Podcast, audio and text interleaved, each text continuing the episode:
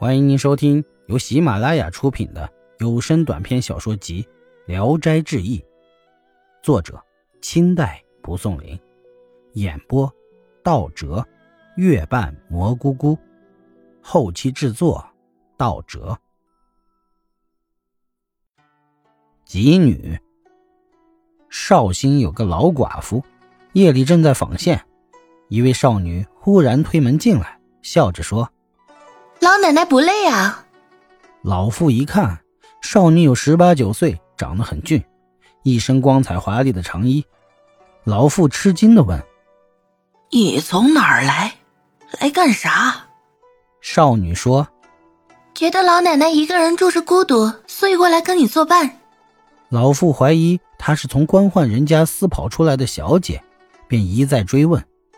少女说：“奶奶别怕。”我也像您一样孤身一人，喜欢您的贞洁才来投奔您，省得咱俩都闷得慌，难道不好吗？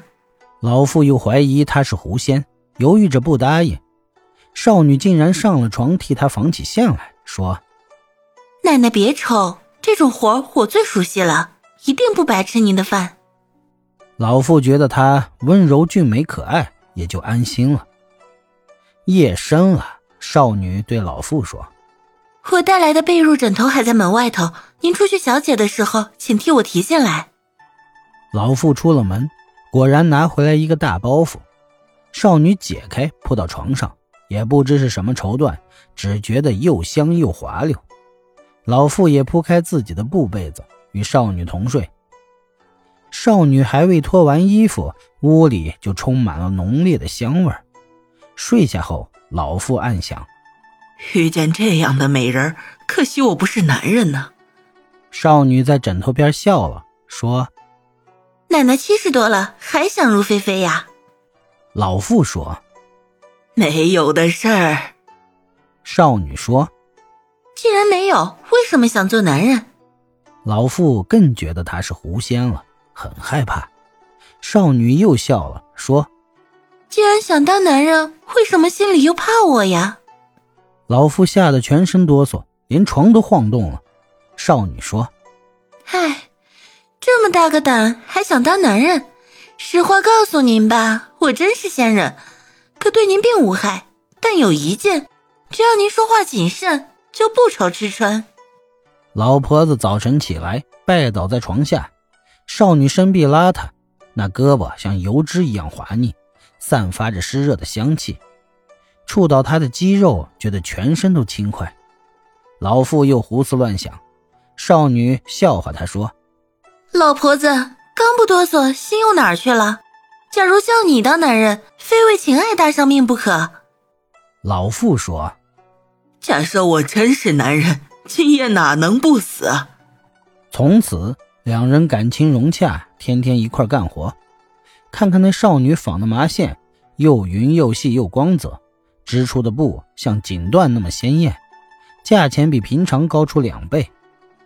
老妇出门时就把门反锁上，有来找老妇的，老妇就在别的屋子里应酬，所以少女住了半年也没人知道。后来老妇渐渐的把这事儿对关系好的人泄露了，邻居中的姊妹们都托他求见少女，少女责备她说：“你说话不谨慎，我在这里住不成了。”老妇为自己的失言懊悔，深深自责。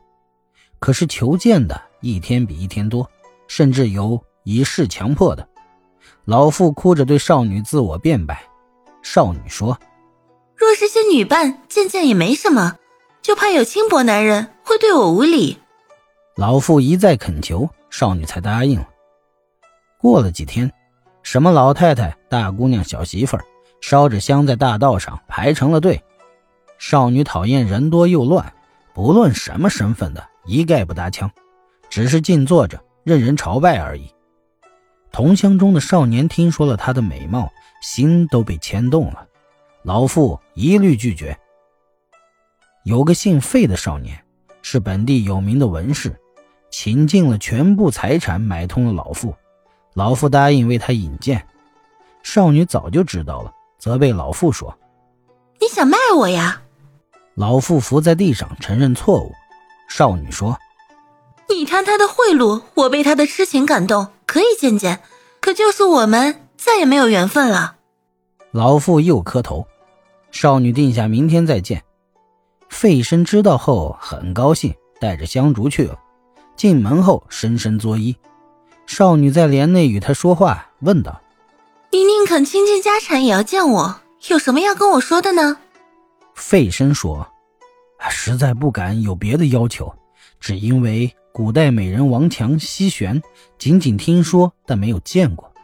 您若不嫌弃我愚笨凡俗，让我开开眼界，在下就满足了。”若说我命中注定不可能，这不是我希望听到的。